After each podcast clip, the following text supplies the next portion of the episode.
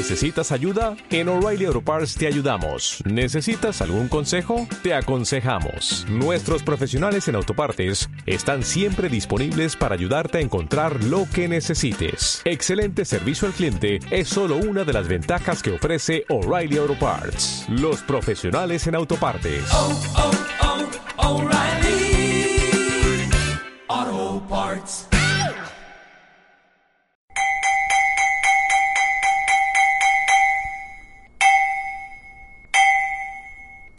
Tercera llamada. Se encienden los reflectores de la cultura y el patrimonio. Cultura y el patrimonio. Recibimos con un fuerte aplauso a los protagonistas de esta tarde en Telón de Fondo. Estamos a punto de empezar. Buenas tardes queridos amigos oyentes, bienvenidos a Telón de Fondo, un programa institucional del Ministerio de Cultura y Patrimonio. Hoy abordaremos los siguientes temas. Importancia de combatir el tráfico ilícito de bienes culturales en el Ecuador con Isabel Ron, subsecretaria de Patrimonio Cultural. Invitación a la obra Ají de Labios con la compañía de Tomás Flores, actor, y Pedro Saab, director de esta obra. Además, tenemos el taller escénico de sonoridades y cuerpos Contar, Cantar y Bailar con Ivette Celi, subsecretaria de Memoria Social. Acompáñanos de 5 a 6 de la tarde por la señal de la radio de la Asamblea Nacional. Yo soy Sebastián Salazar, alzamos el telón.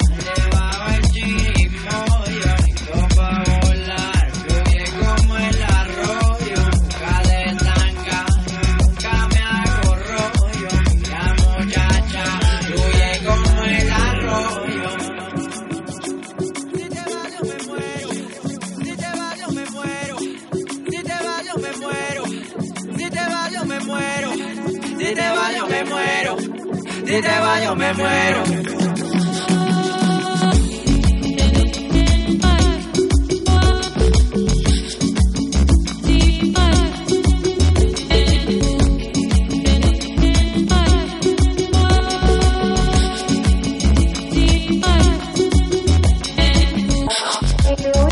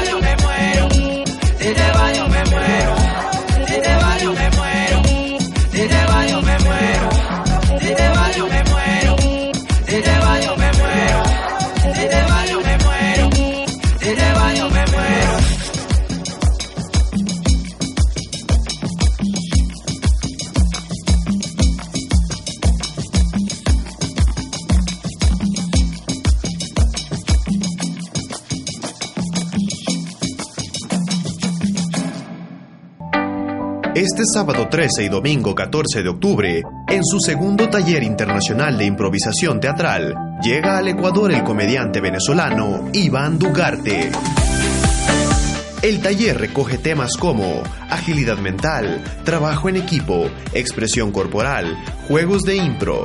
Las citas en la fábrica Club Comedia Comedy Crush en las calles La Niña y Reina Victoria. Para más información acerca de precios, promociones y descuentos, contáctanos al 09 90 62 46 98. Iván Dugarte en Ecuador. Suena un redoble, se abre el telón. Es momento de la entrevista en Telón de Fondo.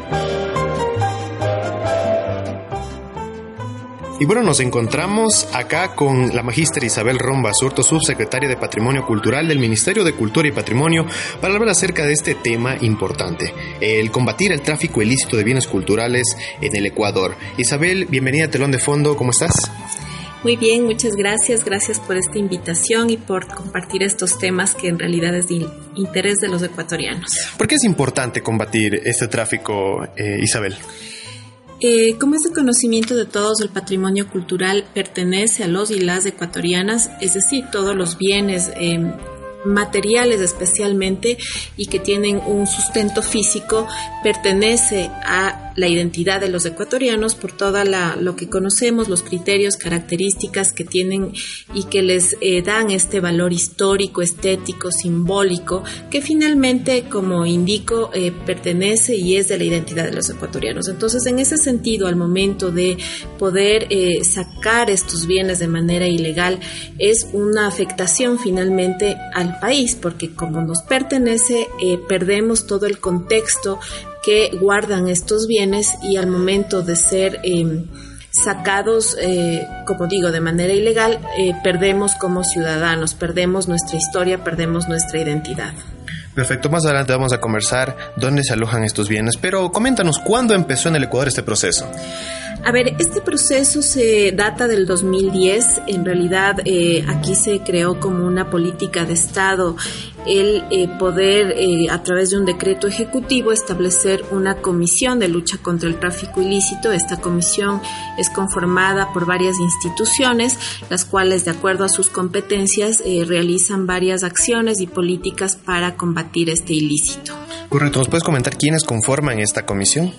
Esta comisión está constituida por el Ministerio de Cultura y Patrimonio que lo preside, el Instituto Nacional de Patrimonio Cultural que actúa como secretario, además está el Ministerio de Relaciones Exteriores y Movilidad Humana, el Ministerio del Interior, la Fiscalía General del Estado, la Procuraduría General del Estado y eh, actualmente también se ha incorporado la Secretaría eh, Nacional de Aduanas del Ecuador, que de acuerdo a la Ley Orgánica de Cultura emitida en el 2017 eh, se dispone que esta institución también sea parte de la comisión. ¿Tienen de pronto algún objetivo o plan de trabajo ya planteado eh, por esta comisión? A ver, eh, esta comisión básicamente se encarga del desarrollo, la dirección, la ejecución de estrategias del combate al tráfico ilícito de bienes culturales patrimoniales. Ellos tienen la facultad para regular su funcionamiento con la normativa interna que dicte para el efecto. esta comisión, dentro de este decreto ejecutivo que mencioné también dispone la creación de un comité ejecutivo. Este comité básicamente es el ente técnico, el asesor técnico, el asesor legal para poder llevar a cabo medidas y acciones referente al combate del tráfico ilícito. Actualmente está por presentarse ya el Plan Nacional de Lucha contra el Tráfico Ilícito, dentro del cual eh, se manejan eh, ejes temáticos eh, muy importantes y relevantes que de acuerdo a la competencia de cada institución va a ejecutarlo. ¿Cuántos bienes se han repatriado hasta el momento, Isabel? Bueno, eh, desde el 2010 tenemos una, un registro de 12.000 bienes patrimoniales recuperados. Entre estos están objetos arqueológicos, lienzos, documentos y esculturas.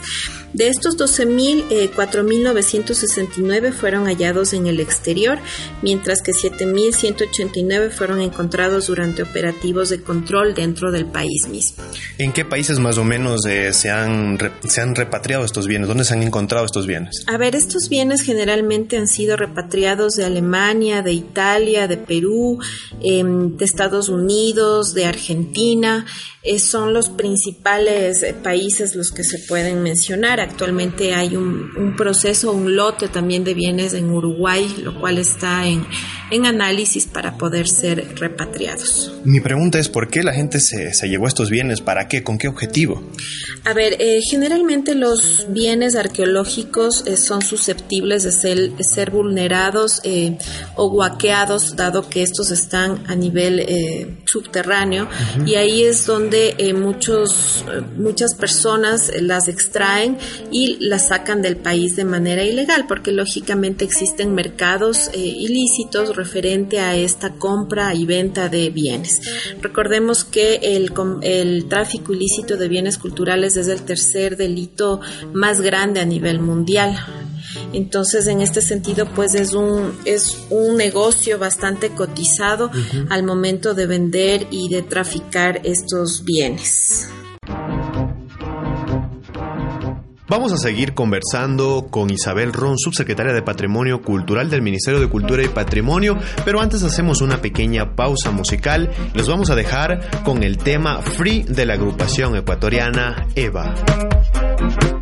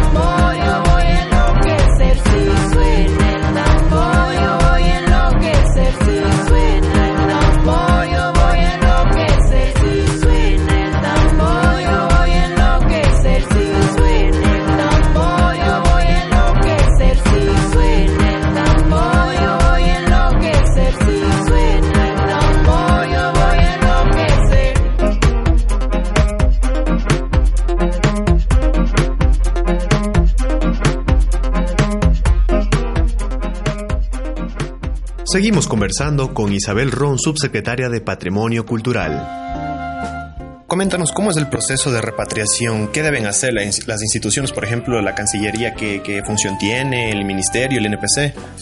Eh, bueno, aquí tienen y cobran una importancia eh, las, misiones culturales, las visiones diplomáticas que existen en el Ecuador en los diversos países a nivel nacion internacional. Entonces, en este sentido, una vez que se identifican los bienes, eh, lógicamente se lleva a cabo todo un proceso judicial para poder liberar a estos bienes. Una vez liberados estos procesos que muchas veces duran años, se realiza ya un procedimiento a través de la misión diplomática para repatriar al. Una vez que están en el país, estos son eh, llevados o están bajo la responsabilidad del Instituto Nacional de Patrimonio Cultural, que es la instancia que realiza la caracterización, el registro, el inventario de estos bienes eh, y una conservación preventiva de los mismos. Una vez llevado a cabo este procedimiento, esto es llevado eh, ya al Ministerio de Cultura y Patrimonio como ente rector del Sistema Nacional de Cultura, quien a su vez eh, define dónde van a reposar finalmente estos bienes. Generalmente em, eh, van a las reservas del mismo ministerio o a su vez se están creando ya eh, diferentes o nuevas políticas eh, para la redistribución a través de la red de museos con un tema de participación comunitaria y em, nos encontramos precisamente analizando ya los canales para depositar finalmente estos bienes. Perfecto. Les comento, queridos amigos oyentes, que Isabel Ron participó en el primer Seminario Internacional de Prevención y Lucha contra el Tráfico Ilícito de Bienes Culturales, Mercosur Cultural, que se desarrolló en Montevideo, Uruguay, el pasado mes de septiembre. Eh, los participantes coincidieron en señalar a Ecuador como referente regional en estos procesos. ¿A qué se debe este reconocimiento, Isabel? Cuéntanos esta experiencia. Eh, realmente fue una jornada bastante interesante e importante. En el Uruguay están conformando eh, recientemente su Comité Nacional eh, de Tráfico Ilícito. Efectivamente, el Ecuador, como viene trabajando ya desde hace algunos años atrás, ha sido un referente en este país en el sentido también de esta coordinación interinstitucional. Aparentemente es una acción bastante fácil, por así decirlo, coordinar entre instituciones, pero a la hora de la verdad y la realidad, es que una de las falencias al momento de gestionar eh, esto, este tipo de, acciones resulta bastante mm, importante eh, este tipo de coordinación y es lo que no se lleva a cabo generalmente. Entonces, eh, luego de comentarles todo el proceso que se ha llevado a cabo en el Ecuador del número de bienes repatriados, realmente despertó mucho interés. felicitaron la actuación del país durante estos años y de las instituciones como tal que han, que han participado participado frecuentemente eh, dentro del comité. Recordemos que aquí existe un reglamento interno para el funcionamiento del comité y el comité eh, se reúne cada 15 días eh, para poder analizar todos los procesos que están em, pendientes en otros países, así como a nivel nacional y a su vez también han venido trabajando en este plan nacional de lucha contra el tráfico ilícito que va a ser un producto, como comentaste, que próximamente se va a hacer la presentación pero que ha demandado de bastante trabajo y esfuerzo eh, por parte de cada institución. Entonces, dado todas las, cifras que se, se, pudieron establecer y que se indicaron y los trabajos y todo, pues realmente el país está posicionado a manera regional eh, referente a la lucha, al combate de este ilícito. Eh, es necesario pues que la ciudadanía tome conciencia de que los bienes patrimoniales efectivamente, como, como lo indiqué inicialmente, pertenece a los ecuatorianos. Cabe indicar que dentro de la Ley Orgánica de Cultura, eh, el patrimonio cultural material, eh, como son obras de arte, eh, entre, entre otros objetos actuales, pues son susceptibles de comercialización. Eso se permite comercializar. Exceptuando el patrimonio cultural arqueológico, que este no es susceptible de comercialización. Esto sí puede ser a través de una solicitud de custodia, el Ministerio de Cultura y Patrimonio puede otorgar, lógicamente, a los museos, a los privados, la custodia de bienes arqueológicos, pero ya eh, los otros eh, bienes que no sean arqueológicos pueden ser susceptibles de comercialización dentro del país. Y lógicamente también eh, se puede autorizar la salida de bienes patrimoniales los mismos que pueden tener fines educativos, expositivos, de investigación y el, ministerio mismo otorga esta autorización hasta por máximo eh, tres años y puede ser renovado por el mismo tiempo otros tres años. Todo con los canales oficiales existe este tipo de autorización. Pero sí hacer un llamado a la ciudadanía para cuando se conozca de ese tipo de extracción de los bienes arqueológicos o de que los bienes culturales eh, patrimoniales eh, sean expuestos para poder salir del país es necesario denunciarle a, denunciar ante los canales oficiales para como Estado poder eh, realizar las actuaciones correspondientes. Correcto, estuvimos acá con la magíster Isabel Ronzo, secretaria de Patrimonio Cultural del Ministerio de Cultura y Patrimonio. Gracias por aceptar nuestra invitación y les deseamos éxitos en esta gestión en el combate del tráfico ilícito de bienes culturales del Ecuador. Muchas gracias, Isabel. Muchas gracias a ustedes. Un saludo. Leyendo, escribimos nuestro presente. Microcuento 92. Soy el engendro, eso que nunca debió nacer, mucho menos continuar existiendo. Contra todo pronóstico me he aferrado a la vida y todos temen que de mi sangre degenerada surja una especie nueva de seres deformes. Mi cuerpo no tiene el pelaje de mi padre, ni sus cuerdos fabulosos, ni sus pezuñas que se agarran a las rocas como ventosas. Tampoco tengo las escamas de mi madre, ni sus branquias, mucho menos su cola poderosa con la que salta sobre el oleaje furioso que arremete contra la isla. Venciendo el asco, alguien alguna vez me comentó que no soy el único, que según antiguas leyendas, más allá de estas tierras donde se sumerge el sol y brota la noche, hay más seres deformes como yo, con dos miembros inferiores, dos superiores, dedos, orejas y ojos extraños. Quizás se trate de una trampa para que me aleje definitivamente, pero estoy dispuesto a correr el riesgo. Tan pronto amanezca, partiré para siempre hacia ese mundo de seres mitológicos a los que llaman, no sin cierto temor, humanos. Este es un aporte del Plan Nacional del Libro y la Lectura José de la Cuadra y yo leo. El gobierno de todos. El camino a Loja continúa y presenta la obra Espacio Me Has Vencido del maestro Clever Viera en estreno nacional. Esta obra rinde homenaje a uno de los escritores más insignes del país, César Dávila Andrade El Fakir. Ven al Teatro Nacional de la Casa de la Cultura este lunes 15 de octubre desde las 20 horas. Entrada libre hasta llenar aforo. Festival Internacional de Artes Vivas Loja 2018. Vive las artes vivas. El gobierno de todos. De esta forma llegamos al final de esta primera parte. Les invitamos a seguir en la sintonía de la señal de la radio de la Asamblea Nacional en tu programa cultural Telón de Fondo. Volvemos.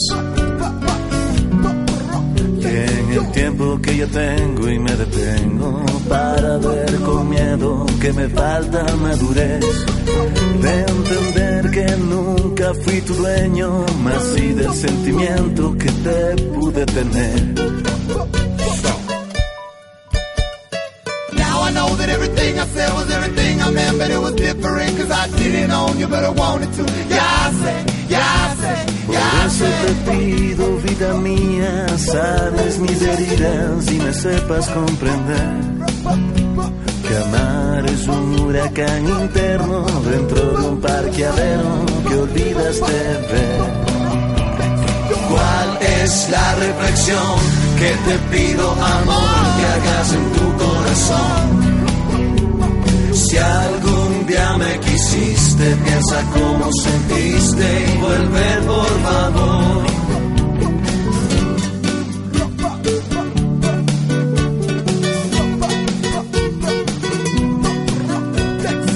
Now I know that everything I said was everything I meant, but it was different cause I didn't own you, but I wanted to. Yeah, I say, yeah, I say, Ahora que no tengo más remedio de entender con miedo que no quieras volver.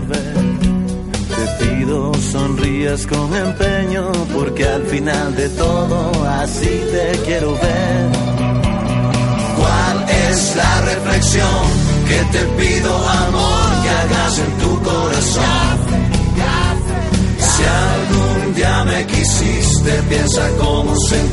sentiste y vuelve por favor. Now I know that everything I said was everything I meant, but it was different cause I didn't own you, but I wanted to. Yeah, I said, Pero si algún día con las vueltas de la vida, if I see again, you better believe that my love is strong as before. yo te pido me digas dónde te encuentras, llegaré con mis maletas. Ready for the next episode. Va para arriba mi gente.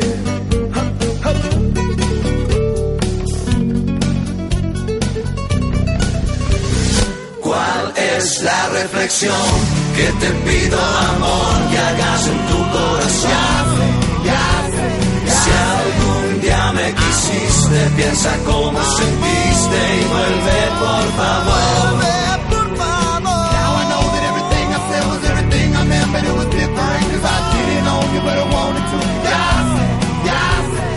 ¿Cuál es la reflexión que te pido, amor, que hagas en tu Si algún día me quisiste, piensa cómo sentiste y vuelve por favor.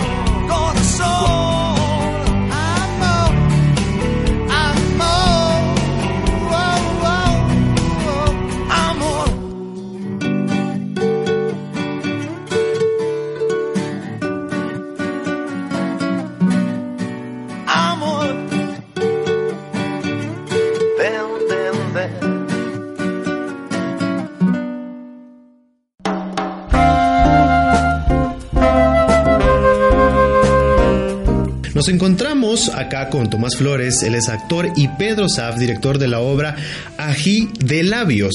En su cuarta temporada, el instante microteatro llega con Ají de Labios. Después de una exitosa temporada de preguntas inquietas, el instante microteatro regresa al escenario quiteño para deleitar al público, esta vez con esta obra que vamos a hablar a continuación. ¿Cómo están, queridos amigos? Bienvenidos a Telón de Fondo. Gracias, Gracias, por gracias. seguirnos en tu programa.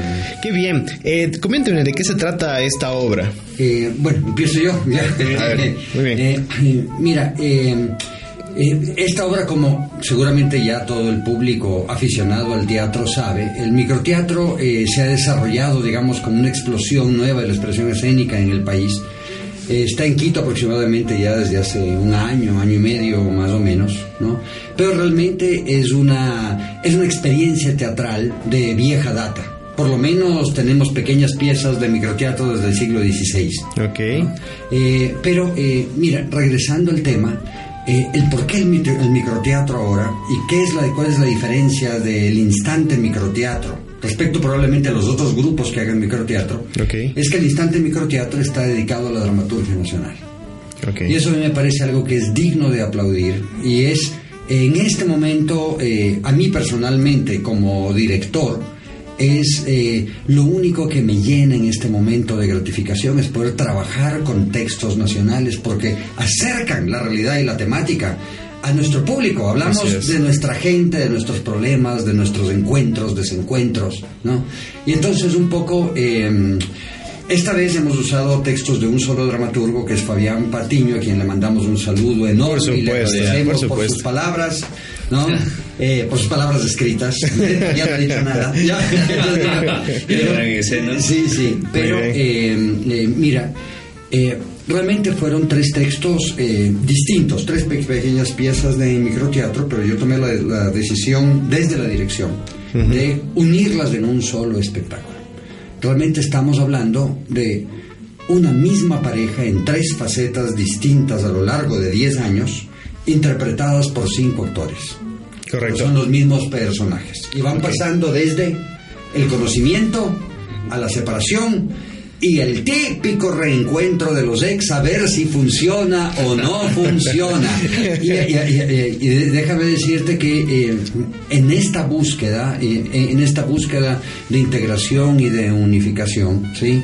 Eh, lo más importante para nosotros ha sido siempre, más que eh, pensar en la hilaridad que pueda tener el público o no, es en, en la calidad artística y en las imágenes escénicas que nosotros trabajamos.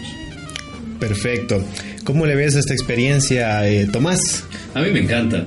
A me encanta, es súper divertido, es bastante retante. Es de hecho un trabajo que me ha tocado en fibras nerviosas muy, muy sensibles, así unas eh, en sensibilidades que no, no sabía que las tenía en mí, o sea, no pensé que estaban ahí y que simplemente me han, eh, me han movido, se me están modificando desde los primeros ensayos. Han habido varios ensayos en los que habían- ha habido como, como en cualquier otro proceso, o sea, pequeños conflictos, pero todo en lo diferente de esto de acá a partir de lo que los personajes mismos me están dando porque yo tengo la suerte de hacer dos personajes el primer la- el, el chico en la primera en la primera escena y la segunda escena Correcto. en la última. En la última, perdón.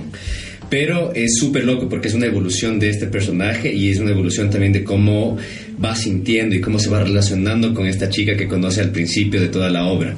Entonces hay, una, hay, hay debilidades, hay fortalezas, hay unas cuestiones muy interesantes de la relación que se tiene entre, entre, entre los dos que en mi vida personal es totalmente distinto. Entonces uno de los, personajes que me está simplemente quebrando, está súper súper rico por eso. Y claro, compartir con todos mis compañeros, eh, con tal, les voy a mencionarles una vez, está Anabel Ventimilla, está la Gracie Mena, está Miquel Martín, está Caro Guerra, los, es súper lindo el trabajo con ellos, hemos hecho otra vez un grupo súper lindo que nos apoyamos un montón, que es un talento artístico muy grande, que es muy bacán, hemos crecido bastante todos desde el principio, desde hace como un mes y medio que comenzamos. Y bueno, vamos a continuar la entrevista con Tomás Flores y Pedro Saab, pero antes vamos a presentar un tema musical denominado Reflexiones de esta agrupación ecuatoriana creado en el año 2006 llamada Esto es eso. Adelante. En el tiempo que yo tengo y me detengo para ver con miedo que me falta madurez, de entender que nunca fui tu dueño, más sí del sentimiento que te pude tener. Know that everything I said was everything I meant, but it was different cause I did it on you, but I wanted to. Yeah, I say, yeah, I say, Por yeah, I eso say. te pido, vida mía, sabes mis heridas y me sepas comprender. Que amar es un huracán interno dentro de un parqueadero que olvidaste ver. ¿Cuál es la reflexión que te pido, amor, que hagas en tu corazón? Si algún día me quisiste, piensa cómo sentiste y vuelve por favor.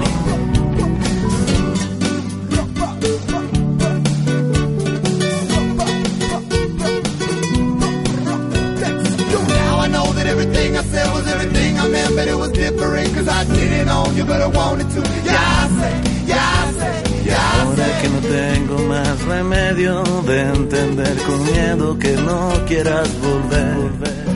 Perfecto, Pedro, cuéntanos tu experiencia de cómo ha sido dirigir esta obra. Para mí ha sido muy interesante, ¿no? Es, la, es digamos, la segunda temporada que, que dirijo para el instante microteatro, creo que fue la segunda, ¿no es cierto? La segunda. Sí, sí, eh, eh, en la segunda también dirigí las tres obras que se montaron y también las uní de alguna manera, ¿no? Porque yo te digo, ya, ya te digo, como, como director, Exacto. está bonito lo del microteatro, pero presentar una obra pequeña de 15 minutos, me parece que Claro el sí. esfuerzo es el mismo como para armar una obra un poco más fundamental y grande. Así es, ¿ya? así es. Entonces, eh, mira, mi experiencia ha sido eh, de, de búsqueda y de descubrimiento.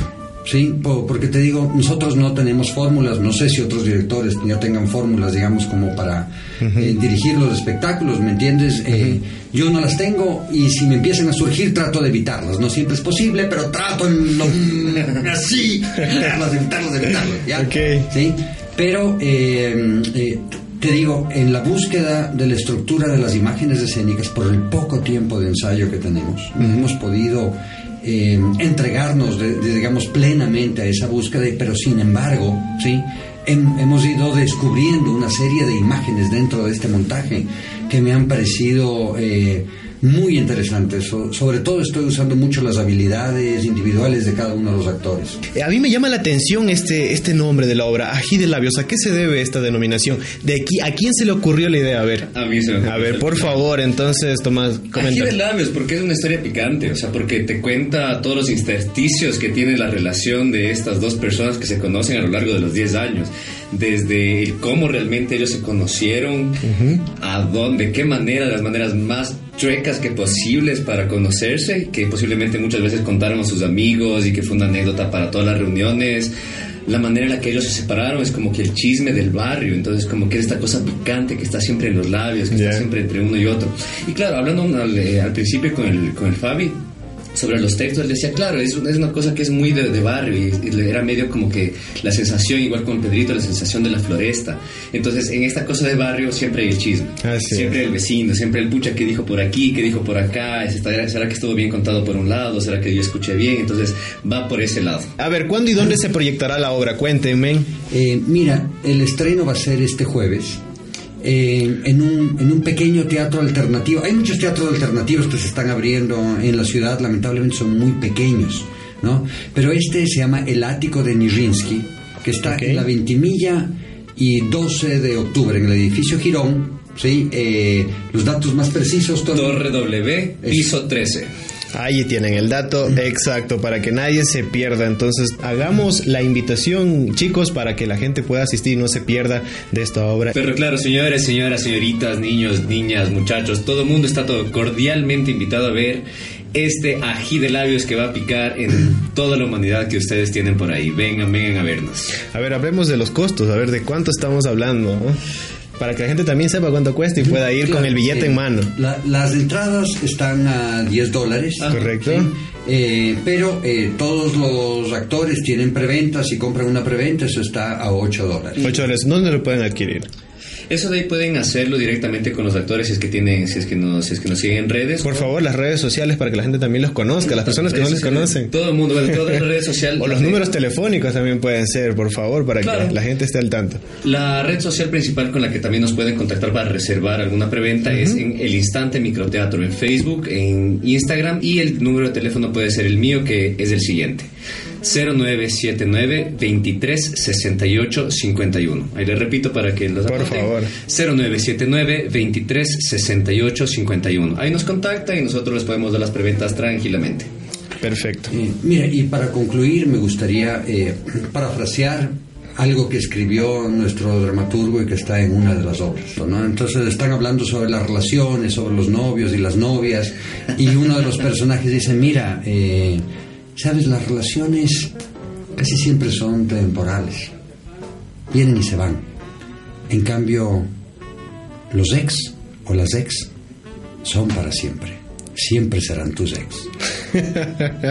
Ahí teníamos a Tomás Flores, actor, y Pedro Saab, director de esta obra Ají de Labios. Cordialmente invitados del 11 al 28 de octubre en el Espacio Cultural del Ático de Najinsky. Sus puertas están abiertas al- a todo público, ¿no? ¿Alguna cosa más, chicos, que quieran contar antes de cerrar ya este espacio?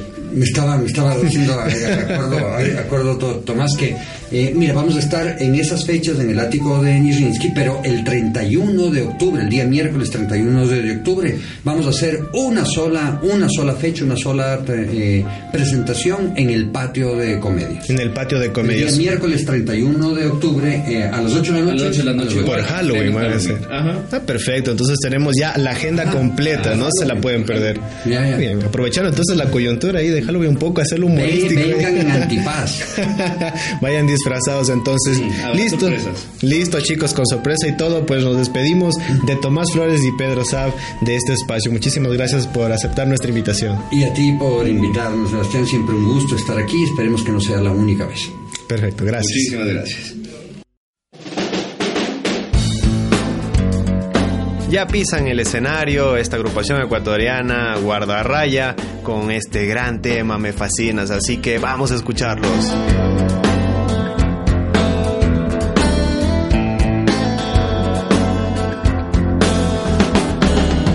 Te vas de mí y ya no siento nada. Me quedo aquí oyendo a Anita y Mara. Me enamoras, me limitas, me estrangulas. Me fascina, me fascina.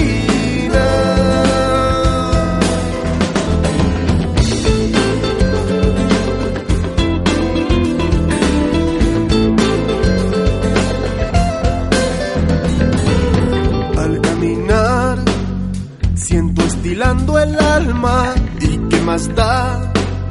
Si nadie sabe nada, me enamoras, me limitas, me estrangulas, me fascina, me fascina.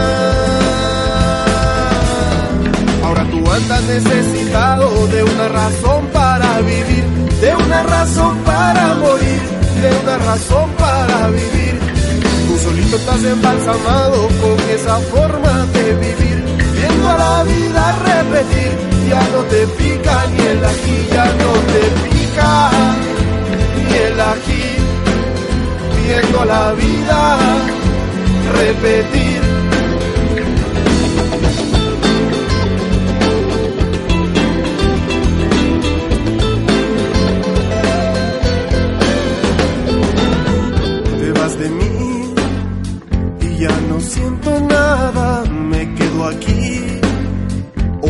A Anita y Mara, me enamoras,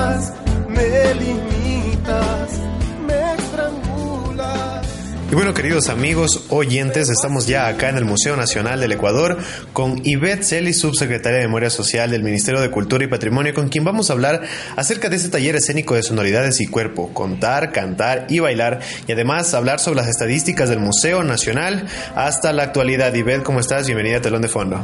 Hola, muchas gracias por estar acá con nosotros, acompañándonos. Saludos a todos los que nos escuchan esta tarde. Ya somos frecuentes aquí, ¿no? Las visitas. Casi siempre venimos acá a informarnos acerca de, del Museo Nacional. A propósito de ello, cuéntanos, este, Iber, eh, con el tema de la seguridad y plan de emergencia en los museos, recordemos que 20 millones de piezas que formaban parte del acervo del Museo Nacional del Río de Janeiro fueron consumidas por las llamas el pasado mes de agosto. El MUNA y en general los museos del Ministerio cuentan con un plan de emergencia ante posibles catástrofes naturales o provocadas. Sí, prácticamente el- en el caso del Museo Nacional nosotros tenemos un eh, sistema contra incendios que tiene gabinetes, pulsadores, sistemas de propulsión, eh, extintores. Todo esto eh, ha sido verificado, está en funcionamiento. Estamos eh, verificando en los 16 museos también cómo están los sistemas de seguridad. En la mayoría de los museos existen eh, sensores de humo. En realidad, eh, no se puede prever eh, eh, el momento en el que suceda un siniestro, eh, qué tipo de problemas van a existir. Por eso todas las acciones que se emprenden son preventivas. Eh, nosotros trabajamos con el, el manual, con el manual de contingencias eh, frente a desastres naturales, incendios eh, y otros eventos que pueden suceder. Eh, que es emitido por el, por el Instituto Nacional de Patrimonio Cultural. Como nosotros en su mayoría manejamos bienes patrimoniales, bienes culturales y patrimoniales, entonces eh, nosotros eh, trabajamos con la normativa técnica emitida por el Instituto Nacional de Patrimonio Cultural. Justamente están todos nuestros funcionarios de museos haciendo capacitaciones con el cuerpo de bomberos eh, de cada una de las localidades. Nosotros tuvimos hace un mes más o menos nuestro nuestro taller eh, con, con los bomberos justamente para todas las acciones preventivas y el plan de contingencia que se, que se realiza en el momento de que sucediera eh, algún, ah, algún conato de incendio. En eso eh, hay una diferencia grande entre lo que sucedió en, en Río de Janeiro, eh, porque eh, los sistemas de eléctricos o de energización de los espacios, en el caso del, del Museo Nacional de Río de Janeiro, me parece que no habían sido actualizados. Eh, y eso sí eh, es, es importante anotarlo porque en el momento en el que tienes cables, eh, vistos, elementos que puedan generar algún tipo de cortocircuito, tienen que ser tratados técnicamente. En el caso de nuestros museos, todo la- el sistema eléctrico está entubado, como se puede observar a lo largo de la visita de los, de los museos.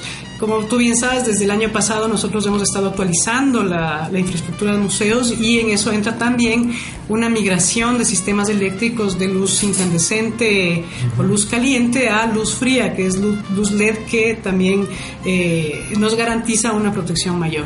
Perfecto, entonces allí escuchamos de, las palabras de Ivette Celi eh, la información acerca de este plan de seguridad eh, o plan de emergencia ante posibles catástrofes naturales, que se puede, sobre todo preventivo, como lo mencionaba Ivette. En relación a los datos estadísticos del Museo Nacional, queremos saber cuántos visitantes ya se han registrado desde la reinauguración del museo en el mes de mayo hasta la actualidad. Bueno, en la hasta la actualidad hemos superado los 60 mil visitantes. Nosotros hacemos un, una- un estudio eh, diario casi de la, del tipo de públicos que nos visitan.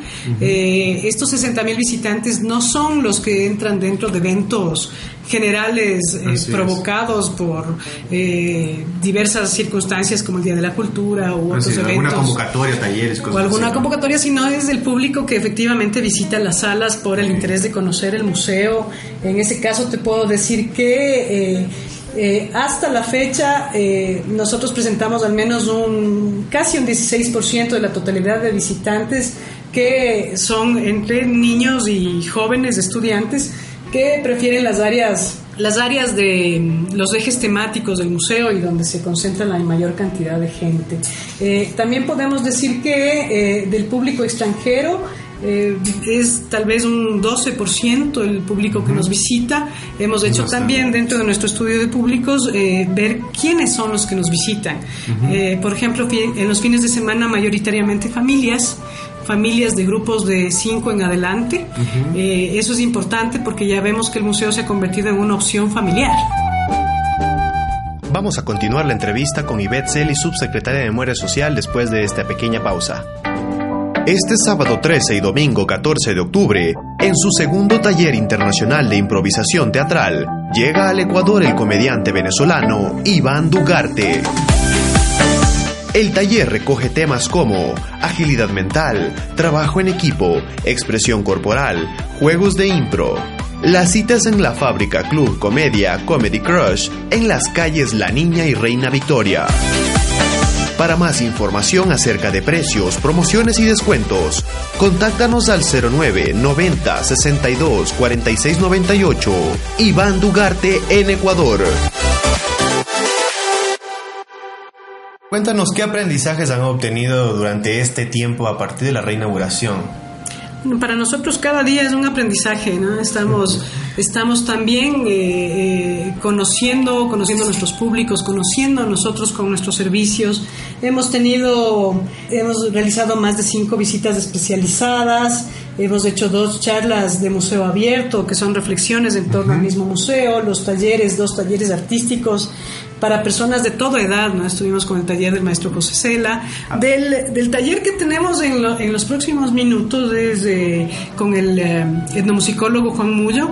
Eh, cuando abrimos la convocatoria, debo decir, y eso para nosotros es una alegría, que a- a- en menos de tres días teníamos el cupo cerrado.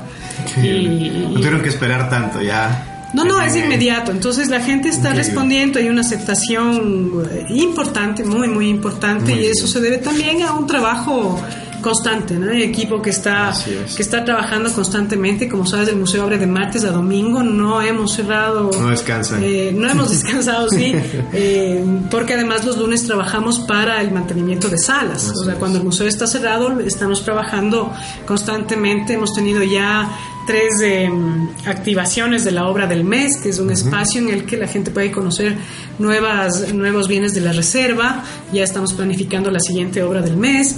Eh, tenemos esta actualmente por los 40 años de Quito como patrimonio. Hay una serie de actividades constantes, ¿no? Tuvimos la, celebra- la celebración del, del pasillo. del, del año 88 del maestro Gerardo Guevara. Increíble, el- increíble. donde tuvimos lleno completo. Después el Día del Pasillo, donde trajimos un grupo de cámara eh, de música académica con el maestro Leonardo Cárdenas, eh, con el, con el grupo Intempore. O sea, ha habido una serie de... Y, y lo más enriquecedor ha sido que eh, académicos, artistas, gestores culturales y actores que están en el medio, académicos, investigadores, se han sumado. Y entonces tenemos una agenda debo decir que es una agenda copada hasta diciembre. Increíble, increíble. Entonces les invitamos a seguir en las redes sociales del Museo Nacional para estar enterados de las diferentes actividades. A propósito de este taller escénico de sonoridades y cuerpos que se va a dictar aquí en el Museo Nacional, eh, ¿cómo se vincula el MUNA con este tipo de talleres? Nosotros tenemos una sala temporal que está ya por, por concluir su ciclo, que se llama Paisajes Sonoros, que es también bajo la curaduría de Juan Mullo. Entonces, eh, queremos ya cerrar este, este, este espacio. Con broche de oro. Los días que quedan con este taller. Y, y lo interesante de este taller es que la, la, la gente que se inscribió va a poder conocer eh, de, de voz directa de, de Juan Mullo, que además es, es espectacular eh, como, como instructor. Eh, todo lo relacionado a estas a los lenguajes del cuerpo con respecto Correcto. a la música entonces eh, va a haber baile va a haber eh, música y eh, lo importante aquí es aprender de dónde vienen nuestras nuestras tendencias nuestras nuestros géneros musicales y cómo estos se proyectan hacia nuevos nuevos conceptos contemporáneos Correcto, muy bien. Entonces aquí teníamos la intervención de Ivette Celi, subsecretaria de Memoria Social. Y bueno, te agradecemos por aceptar eh, nuestra invitación, Ivette. Les deseamos éxitos en la gestión y en las actividades diferentes que se, se realizan aquí en el Museo Nacional. Ayúdanos con las redes sociales para que la gente pueda seguir al museo. Siempre bienvenidos todos. Nuestra página es http muna.culturaypatrimonio.gov.es. Tenemos además nuestras redes sociales en Facebook es eh, Muna Ecuador, en, eh, en Twitter es Muna EC. Eh, tenemos también en Instagram, en Flickr, con las mismas con el mismo dato. Eh, siempre estamos sacando información en nuestras redes, además en las redes del Ministerio de Cultura, por supuesto, desde donde también eh, la, la ciudadanía puede enterarse de las actividades que tiene el museo. Para terminar, quiero adelantarte que la, eh, la próxima semana, a partir del 24 de, de este mes, se realizará aquí en el Museo Nacional la, eh, la cumbre la cumbre andina de Museos de las Américas. Es un evento muy importante donde vienen varios representantes de museos y pensadores en temas de, de museos eh, del espacio andino, de Estados Unidos, de otros países, que van a reflexionar y debatir. Este es un evento organizado por ICOM Ecuador y donde se han sumado también, aparte del Museo Nacional, el- el- el- la Fundación Museos de la Ciudad y hemos hecho una sinergia muy, muy importante con nuestros similares. Entonces van a Así venir eh, gente de museos de todo el país Increíble. y tendremos una jornada de tres días bastante interesante para discutir los temas relacionados a la sostenibilidad de los museos. A propósito, ¿eso tiene algún costo? ¿La gente puede ingresar? ¿Cómo, Eh, cómo es el sistema? Bueno, ya las- la, la convocatoria ya finalizó, hay inscritos, son más de Ok. alrededor de 70 inscritos entre nacionales e internacionales, dice que vienen comunidades inclusive de la Amazonía, de museos como el MACO, por ejemplo. Eh, estamos esperando con mucho ánimo a la gente, vamos a sacar por streaming algunas de las, de las conferencias para que la ciudadanía que no ha podido ingresar y que tiene interés Muy de bien. conocer un poco más eh, pueda también eh, conocer eh, y, y escuchar eh, las, las, los criterios que se debaten en esto. Perfecto, muchísimas gracias, Ivette. Suerte. Muchas gracias. Gracias, Sebas. Y bien, pues de esta forma hemos llegado al final de este programa. Les agradecemos por su sintonía y no se olviden de sintonizar la radio de la Asamblea Nacional y por supuesto Telón de Fondo todos los jueves de 5 a 6 de la tarde. Muchísimas gracias, nos vemos pronto.